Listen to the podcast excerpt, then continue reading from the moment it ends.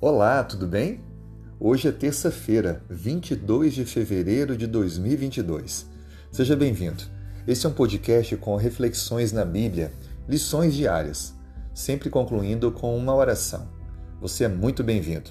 Ficarei feliz em você partilhar esse áudio com seus contatos. O nosso tema hoje, o sacrifício perfeito de Jesus.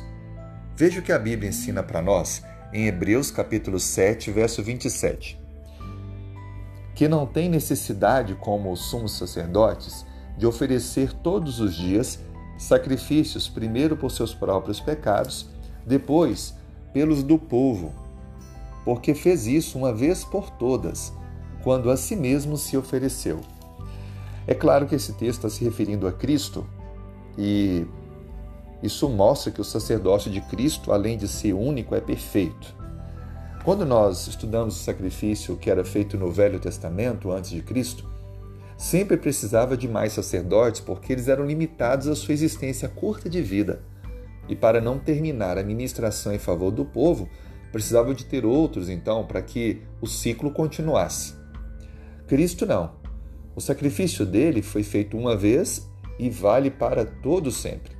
Alcança tudo que todos os pecadores antes e todos os que viriam ainda depois. Assim sendo, o sacrifício de Cristo supera totalmente tudo o que era feito. Por isso que o sacrifício dele é superior, perfeito, sem igual.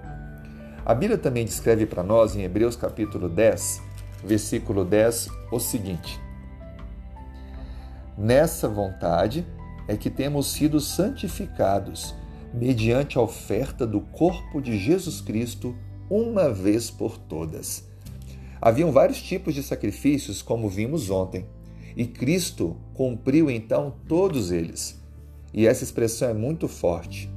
Uma vez por todas, ou seja, não é mais necessário fazer qualquer tipo de sacrifício. Cristo se ofereceu a si mesmo voluntariamente, por amor.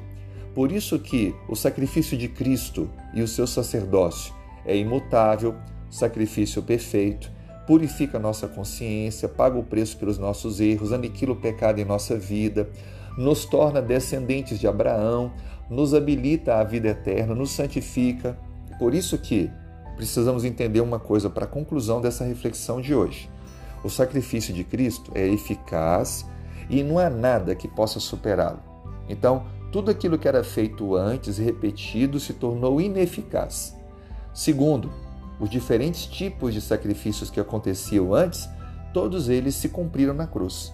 Por isso, então, que Cristo e apenas Cristo nos purifica do pecado, provê santificação, afasta o pecado de nós e nos provê a salvação eterna.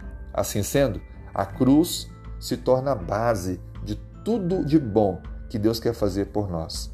Ao olhar para a cruz, olhamos para Cristo como nosso Salvador intercessor e hoje mediador no santuário celestial.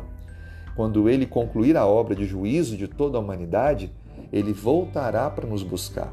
E aí, você quer estar preparado para a volta de Cristo? Quer você entregar sua vida, confessar seus erros e assumir uma responsabilidade com Deus de um homem, de uma mulher que vive, que honra e cumpre a palavra do Senhor? Eu quero orar por você por, esse, por esta decisão. Vamos orar? Senhor, muito obrigado pelo teu sacrifício. Obrigado porque Cristo é o nosso Salvador e hoje media por nós no santuário que existe no céu. Perdoe nossos erros, perdoe nossas falhas, transforme-nos para que possamos cada dia estar mais pertinho do Senhor. Nos prepare para a eternidade. É o nosso pedido e oração. Em nome de Jesus. Amém. Que Deus te abençoe e dê um excelente dia.